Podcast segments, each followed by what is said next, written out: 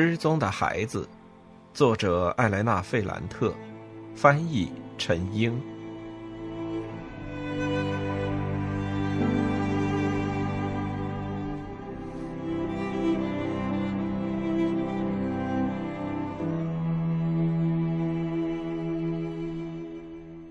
四十四，我说的是真的，莉拉好好的，没什么新状况。她还是那个非常不安的女人，有那种让人无法抵挡的吸引力。这种吸引力让她与众不同。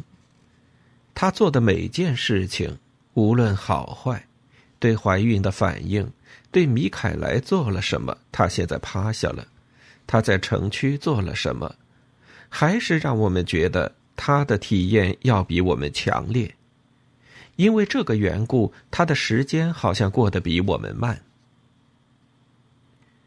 我跟他见面的次数越来越多，尤其是我母亲生病的缘故，我经常回城区。我们之间形成了一种新的平衡。也许因为我的公众形象，也许因为我私人生活里的那些麻烦，我觉得自己要比莉拉成熟，而且我越来越确信。我可以把他接纳进我的生活，承认他的魅力，但不为之痛苦。在那几个月，我总是东奔西跑，时间过得飞快。奇怪的是，即使是我带着母亲穿过整个城市去看病，我也觉得很轻松。假如我不知道把孩子交给谁照顾。我有时会去找卡门，有时甚至向阿方索求助。他给我打过好几次电话，说我有事儿可以找他。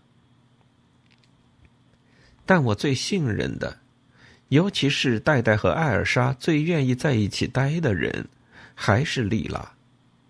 但她一直工作缠身，而且怀孕也让她很疲惫。我们的肚子膨胀的方式也不一样。我的肚子又大又宽，像是向两边伸展开了，而不是向前。他的肚子很小，在窄窄的胯骨中间，像一个正要从骨盆滚下来的皮球。我一对尼诺说了我怀孕的事儿，他就把我带到一个妇科医生那儿，那是他同事的妻子。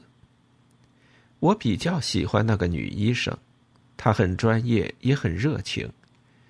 他的态度和能力，佛罗伦萨那帮医生简直没法比。我很热情的和丽拉谈到这位医生，促使他和我一起去试一下。后来我们一起去找医生检查，我们和医生说好了要同时进去。轮到我检查时，他待在一个角落里默不作声。当轮到他时，我会拉着他的一只手，因为他在医生面前还是会很紧张。但最完美的时候是我们在等候大厅的时候，我可以暂时忘却我母亲的病，回到小时候。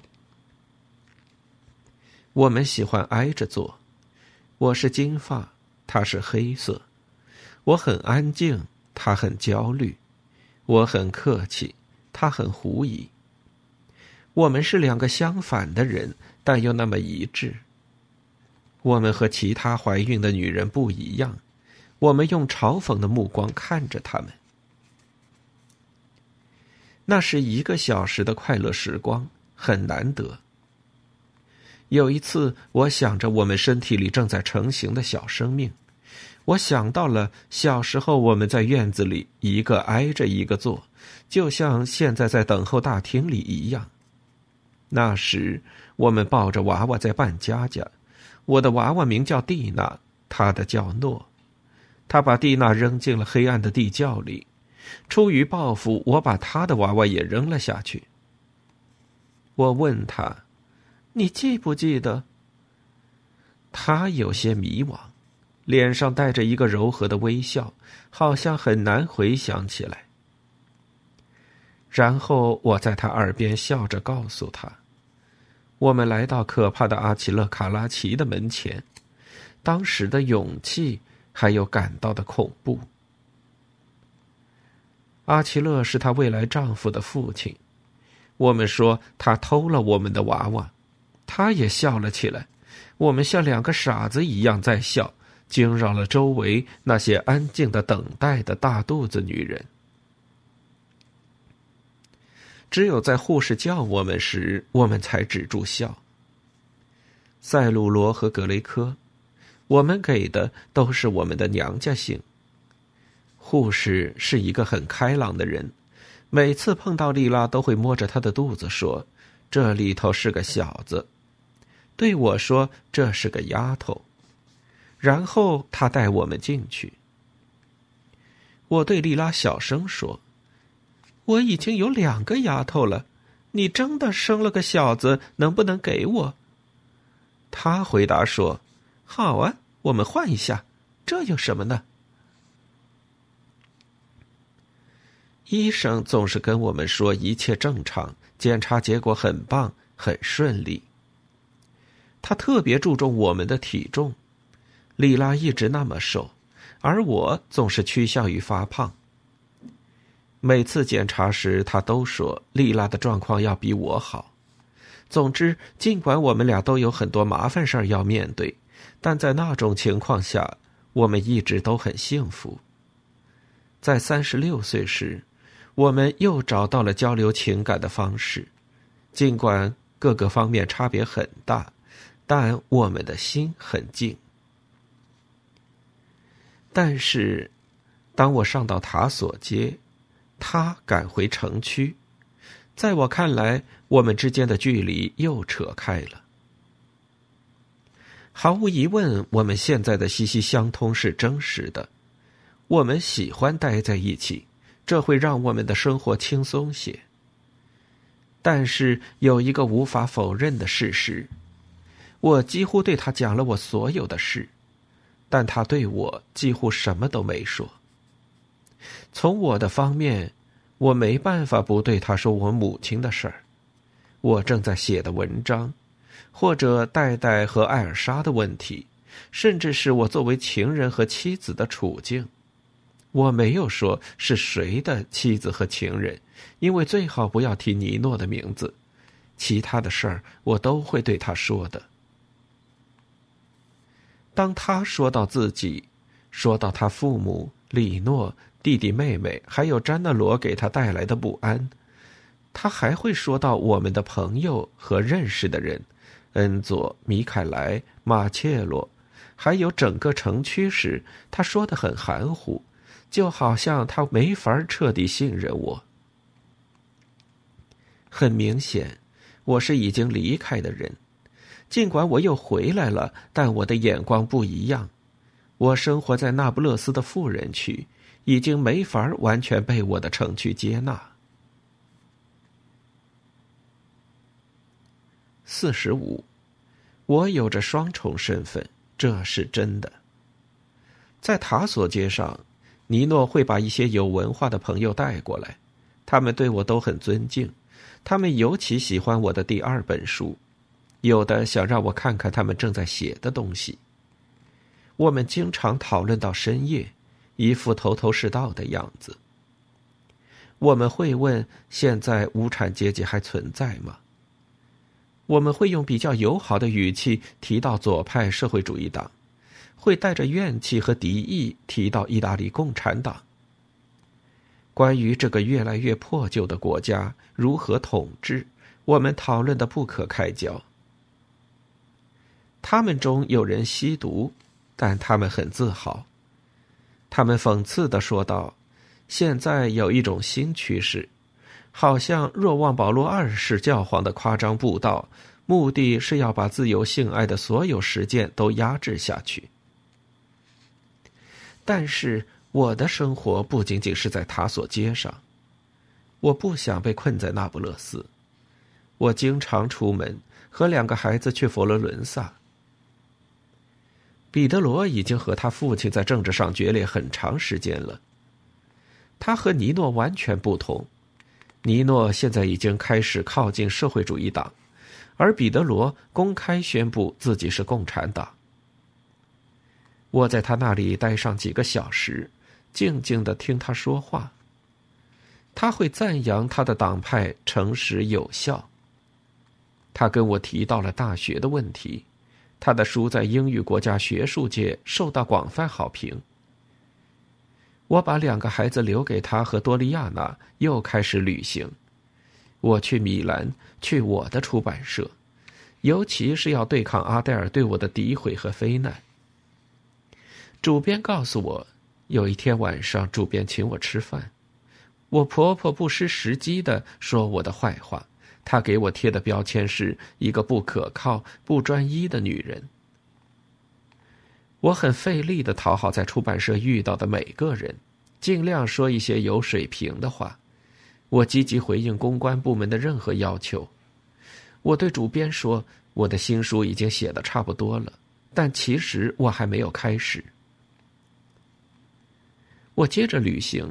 去佛罗伦萨接两个孩子，南下到那不勒斯，重新陷入混乱的交通。在那里，本应属于我的东西也需要漫长等待，还有让人精疲力竭、充满争执的排队。我要努力让别人正确对待我。我带着母亲出去，辗转于医生、医院、化验室之间，结果是。在塔索街或是在意大利的其他地方，我感觉自己是一个带着光环的女士；但到那不勒斯，尤其是在我们的城区，我会失去自己的优雅。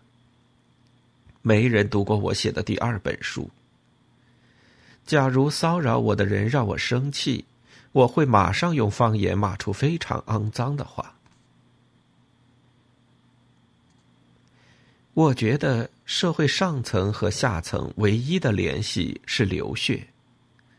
在威尼托、伦巴第、埃米利亚、拉齐奥和坎帕尼亚大区，屠杀事件越来越多。我早上会扫一眼报纸，有时候我觉得我们的城区要比意大利任何地方都要安宁。当然，事实并非如此，城区还是充斥着。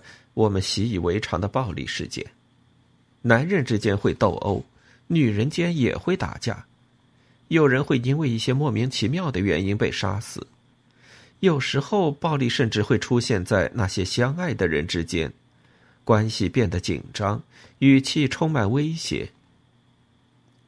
但大家对我还是很敬重，他们对我的态度是我是一个受欢迎的客人。但我不应该插手那些我不了解的事情。我感觉我是一个外部观察者，掌握了足够多的信息，但我还是觉得卡门或是恩佐以及其他人，他们知道的比我多。莉拉会对他们说一些不会对我说的秘密。有一天下午。我和两个孩子在 Basic Site 的办公室里，那里一共有三个小房间，从窗户可以看到我们小学的入口。卡门知道我在城区，就过来跟我打招呼。出于友情，我提到了帕斯卡莱，虽然我想象他已经成了一个误入歧途的孤胆战士，卷入那些可怕的犯罪中。我想知道有什么新消息，但我感觉卡门和莉拉的表情变得僵硬，就好像我说了不该说的话。但他们没有改变话题。我们谈论了很长时间帕斯卡莱，说的具体一点儿，我们是让卡门表达了他的不安。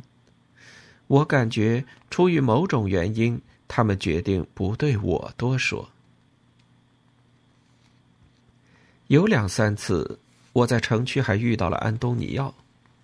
有一次他和莉拉在一起，另一次他是和莉拉、卡门还有恩佐在一起。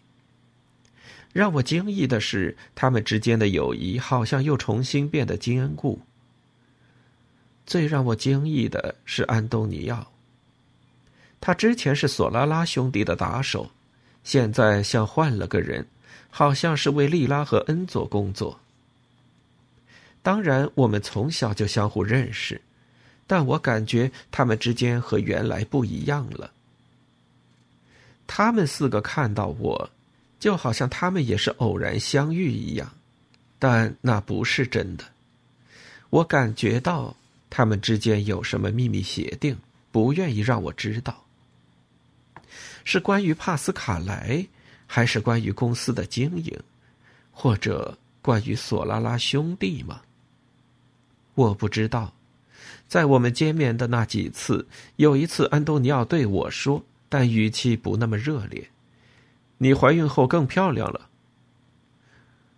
或者，这是我唯一记住的句子。是因为他们不信任我吗？我不觉得。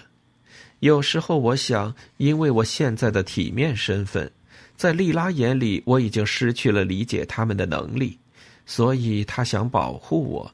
免得我因为不了解情况而犯错误。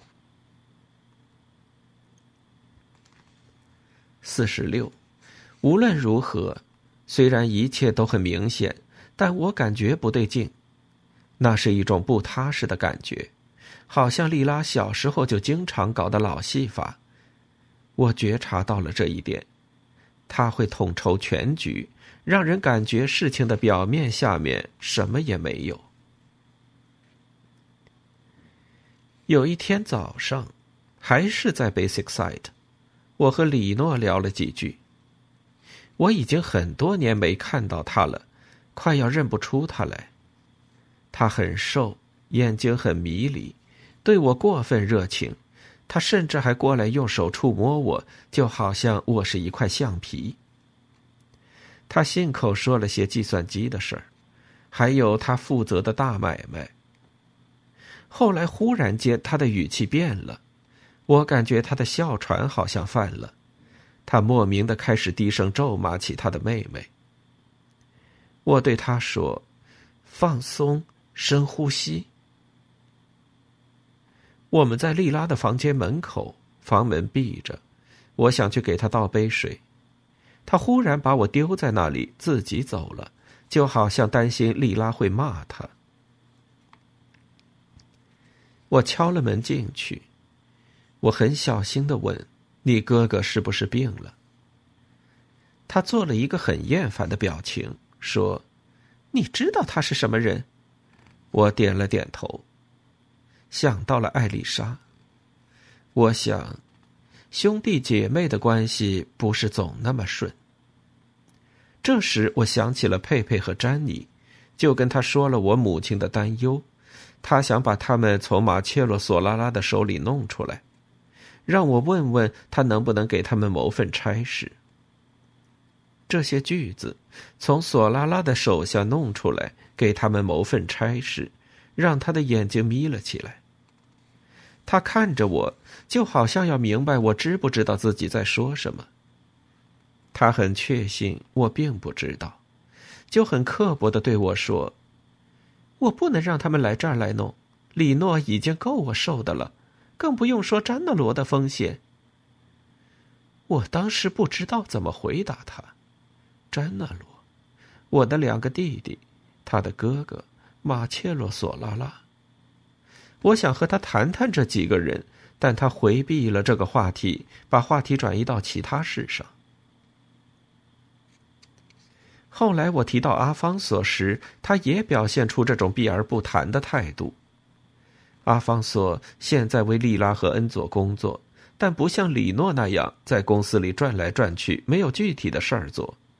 阿方索的工作非常出色，利拉和恩佐把他带出去，去客户公司里收集数据。阿方索和利拉之间的关系要比工作关系更加亲密。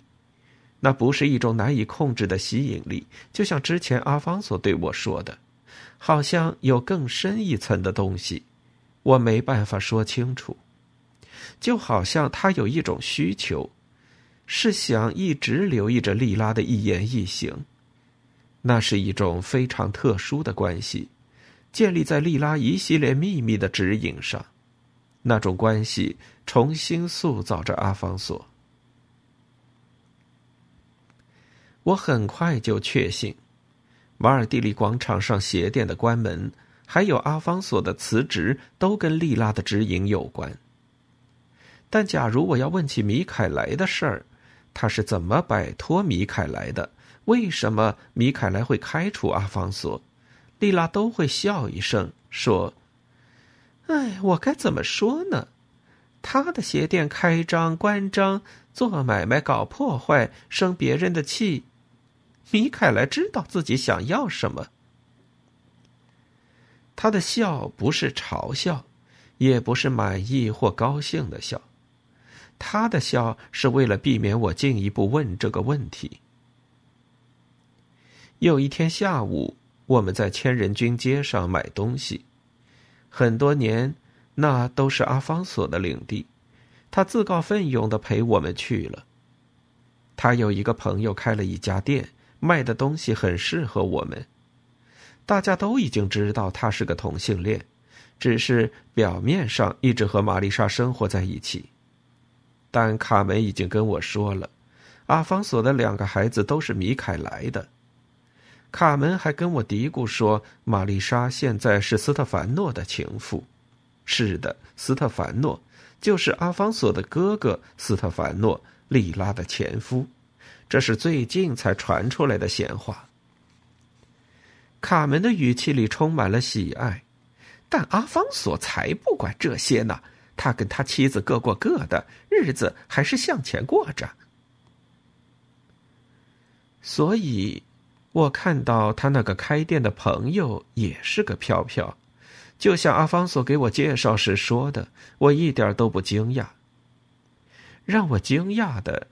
是莉拉对他的摆布。我们都在那里试穿孕妇装。从试衣间出来后，我们从镜子里看见阿方索和他的朋友在看着我们，建议我们穿什么衣服，不建议我们穿什么，气氛非常融洽。后来，莉拉毫无缘由的开始焦躁。他摸着自己圆滚滚的肚子，他不喜欢自己，很疲惫。他对阿方索说了一句类似这样的话：“不要给我建议那些不适合我的东西。你会穿这颜色吗？”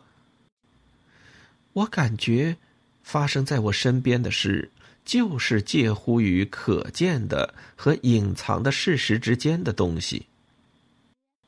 忽然间，莉拉抓起了一件深色裙子。就好像店里的镜子坏了，他对过去的小叔子说：“让我看看我穿起来什么样。”他说了一句不合常理的话，就像是个普通请求。阿方索二话不说，拿起那件衣服，消失在试衣间里。我还是接着试我的衣服，莉拉很漫不经心的看着我，无论我穿什么，店老板都说很好看。这时，我很不安的等着阿方索出现。他出来了，我简直目瞪口呆。我的老同桌披散着头发，穿着优雅的衣服，简直就是莉拉的翻版。他对莉拉的模仿，我在很久之前就已经注意到，现在忽然成了一个确凿的事实。也许。当时他要比莉拉更漂亮。他是一个女性化的男性，就是我在书上写过的那些男人，他们总是在通向保存维特莱山黑圣母像的圣堂的那条路上出没。他带着一丝不安问莉拉：“你喜欢自己这样吗？”店老板很激动的鼓起掌来，很知情的说了句。我知道谁会喜欢，你真漂亮。他们说的都是隐语，都是些我不知道但他们知道的事。莉拉做了个神秘的微笑，对阿方索说了句：“我送给你了。”他没再说别的。阿方索很高兴的接受了，也没有多说，就好像莉拉已经和他还有他的朋友交代过了，不用问。够了，我已经看到和听到的够多了。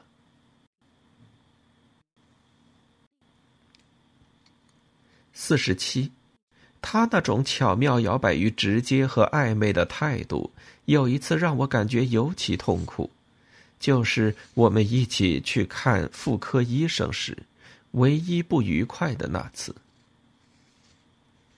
那时候已经十一月了，城市还是很炎热，就好像夏天一直迟迟不肯离去。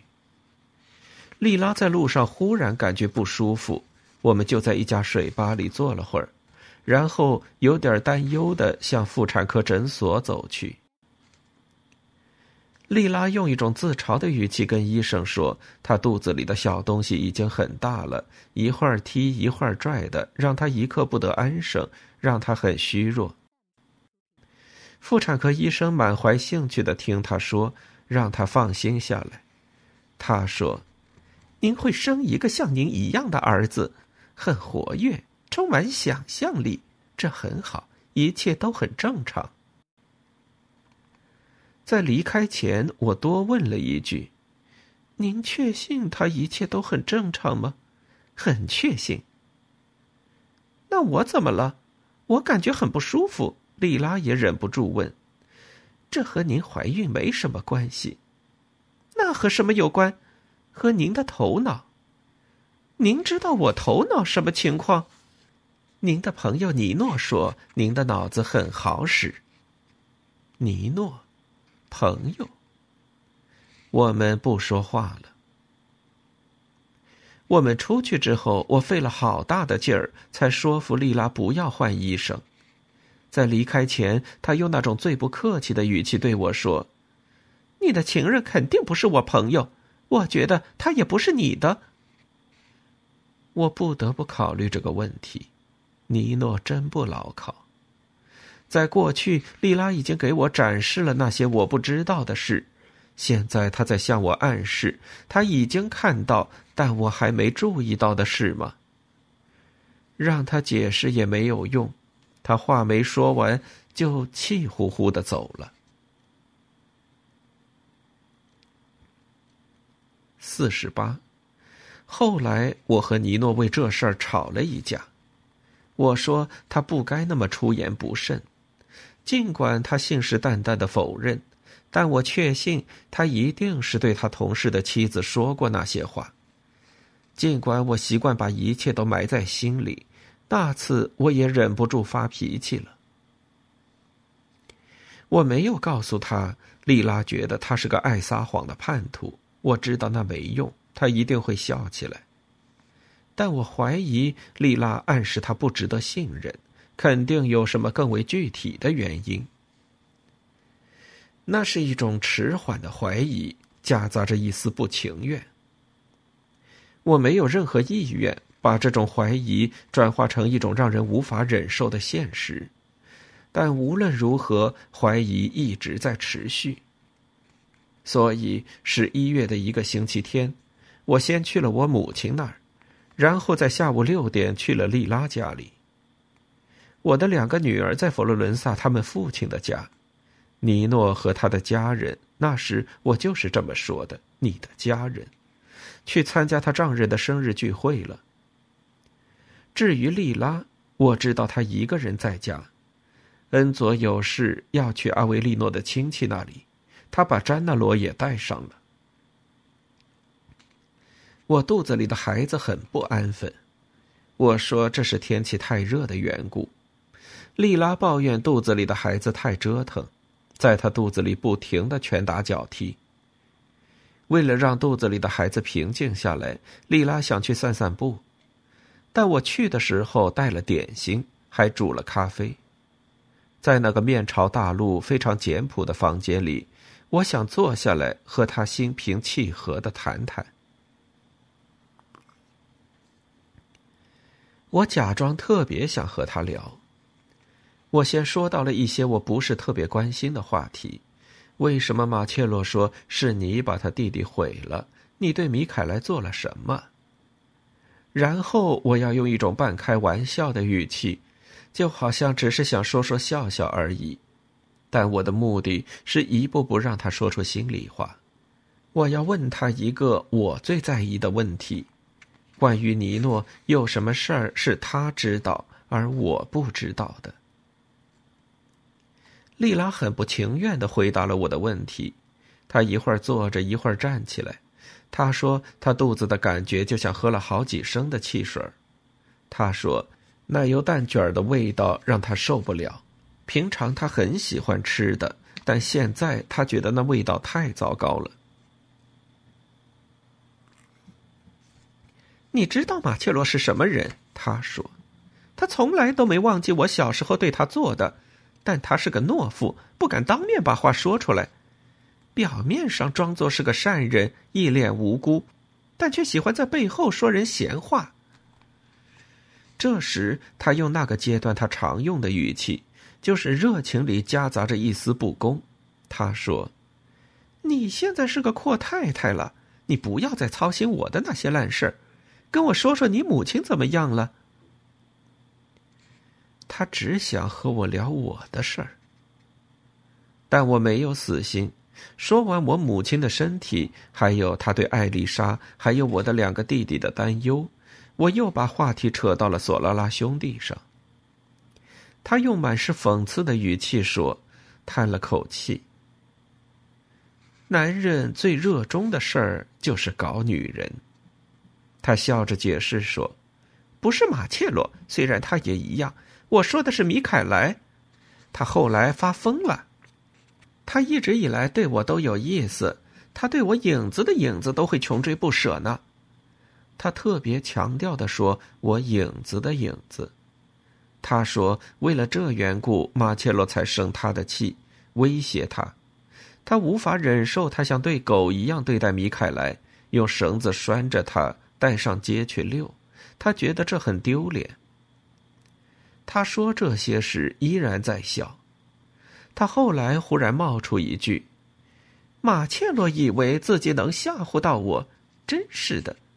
唯一真正让人害怕的是他母亲。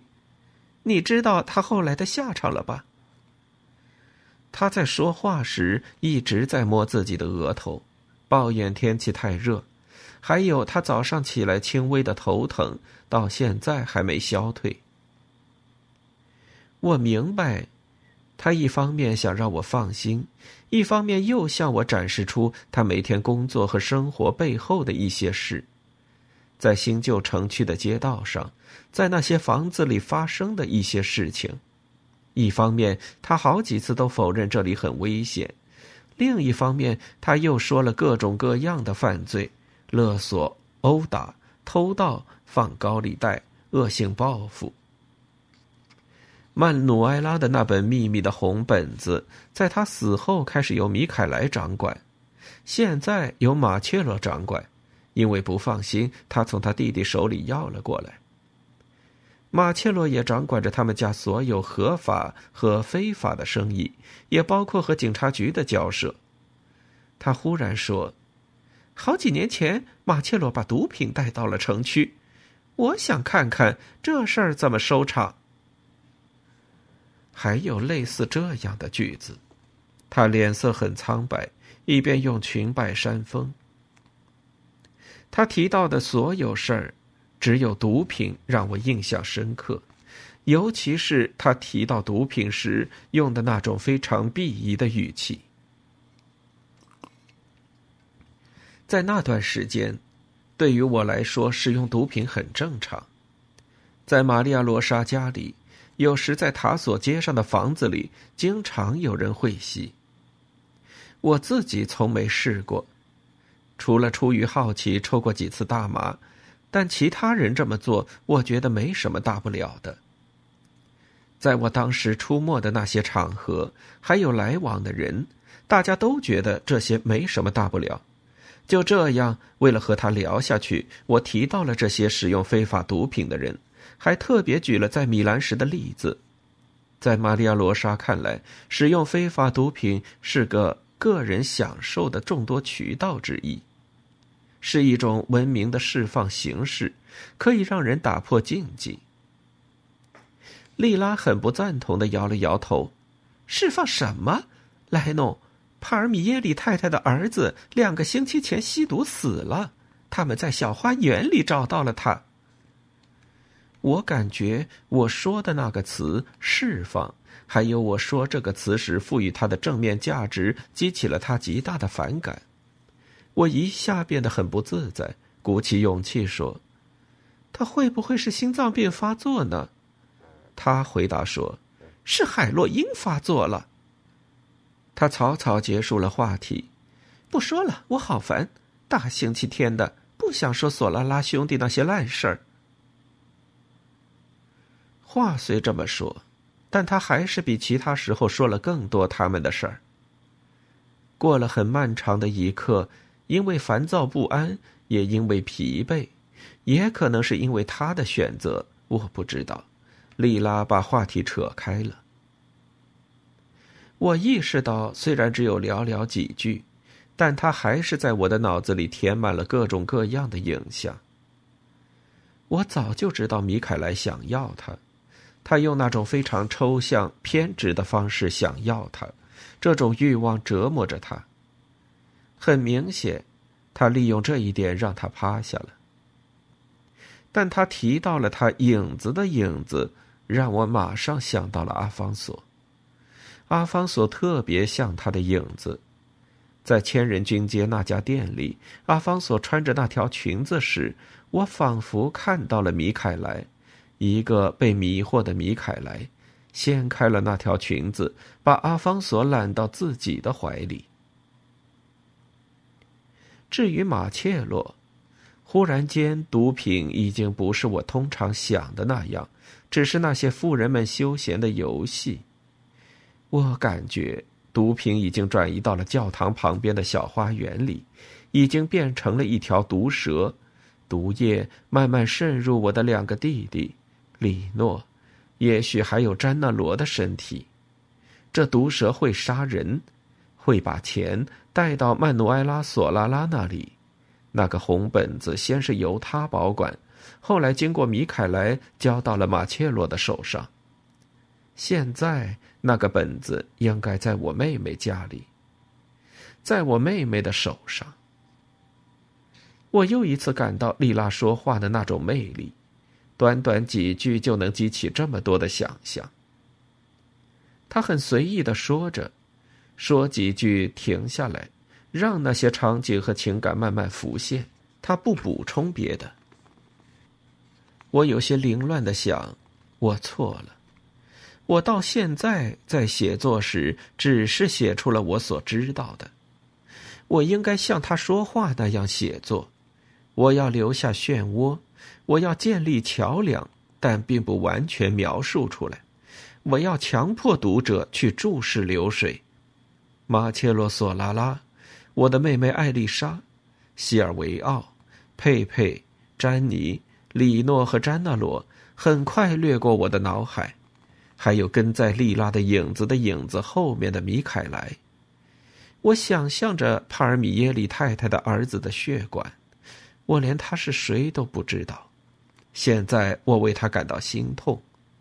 他的血管和尼诺带到塔索街上的那些人的血管全然不同，和玛利亚·罗莎家里的那些也不一样。现在我想起来了，玛利亚·罗莎的一个女性朋友病了，后来不得不去戒毒。有人可以幸免，有人会死掉。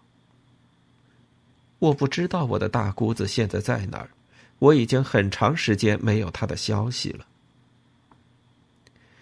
我很努力的从脑子里抹去那些影像，男人之间放荡的性交，插进血管的针管，欲望和死亡。我试着跟他继续聊下去，但我觉得有些不对劲儿。那个午后的炎热让我喘不上气。我记得我的腿很沉重，脖子上全是汗水。我看着厨房墙壁上的钟，那时刚刚过七点半。在灰暗的灯光下，我感觉自己再也不想提到尼诺，比如问坐在我面前的莉拉关于尼诺，他知道什么我不知道的事儿。他知道很多，甚至太多了。他本可以让我想象一些再也无法抹去的场景：他们曾经一起睡觉，一起学习；他帮助过他写文章；就像我帮他修改文章一样。我忽然感到一阵嫉妒和醋意，让我很痛苦。我尽量把这些话压制了下去，或者把这些话压下去的是这栋楼和大路底下的轰隆声，就好像大路上那些来来往往的卡车向我们的方向开来，就好像这些卡车马力十足，开到地下，在这栋楼房的地基下横冲直撞。四十九，我喘不上气来。有那么一刹那，我不明白发生了什么事。咖啡杯在小碟子上颤抖，桌子腿碰到我的膝盖，我一下子站了起来。我意识到莉拉也很忧虑，她也想站起来。椅子向后倒去，她试着抓住它，但他的动作很慢。他弯着腰，一只手伸向前面，伸向我的方向，他的另一只手伸向椅子背。他眯着眼睛，好像在做出决定之前的表情。这时，房子下面的轰隆声依然在继续，就好像地下的一阵风正在地板下掀起一阵神秘的波浪。我看着天花板，灯泡和上面的浅红色玻璃灯罩一起在摇晃。地震了！我喊道。地在摇晃。脚下爆发了一场风暴，像一阵摧枯拉朽的风，在摇撼着整个房屋，墙壁嘎嘎吱吱的作响，好像膨胀起来了。墙角在开合，天花板洒下一阵阵灰尘，和墙壁上抖落的灰尘混合在一起。我冲向了门口，又喊了一句：“地震了！”但冲向门口只是我的一个意图。其实我没办法向前迈一步，我的脚很沉重，一切都很沉重，脑袋、胸口，尤其是肚子。我想踩上去的地板好像忽然收缩回去了，之前还在，一刹那之后就远去了。我想起了莉拉，我用目光搜索着他，那把椅子终于倒在了地上。家具，尤其是一个老橱柜上的所有东西，杯子、刀叉、中国小玩意儿，都随着窗户玻璃一起抖动，就像刮风时屋檐口上长着的杂草。莉拉站在房子中央，她弯着腰，低着头，眯着眼睛，眉头紧皱，他的手紧紧地抱着肚子，就好像担心肚子会蹦出去，消失在周围飞扬的灰尘里。过了漫长的几秒，一切都没有恢复。我叫他，他没反应。我感觉他很冷静，他是在场所有的事物中唯一能够对抗这种抖动和摇晃的。他好像磨去了所有的感觉，耳朵听不到，鼻子也不再呼吸，他的嘴巴紧闭着，眼皮也合拢着。他是一个僵硬的、一动不动的身体。只有张开手指捂着肚子的两只手是活的。莉拉，我叫她，我过去抓她，把她从屋子里拉出去，那是最要紧的事。但我的潜意识忽然又冒了出来，对我说：“你应该像她一样，应该一动不动，抱着肚子，保护好自己肚子里的孩子，不要跑开。”我很难决定。尽管我们只有几步远，走到他跟前却是一件很困难的事。最后，我抓住他的一条胳膊，摇晃了一下，他睁开了眼睛，我只能看到他的眼白。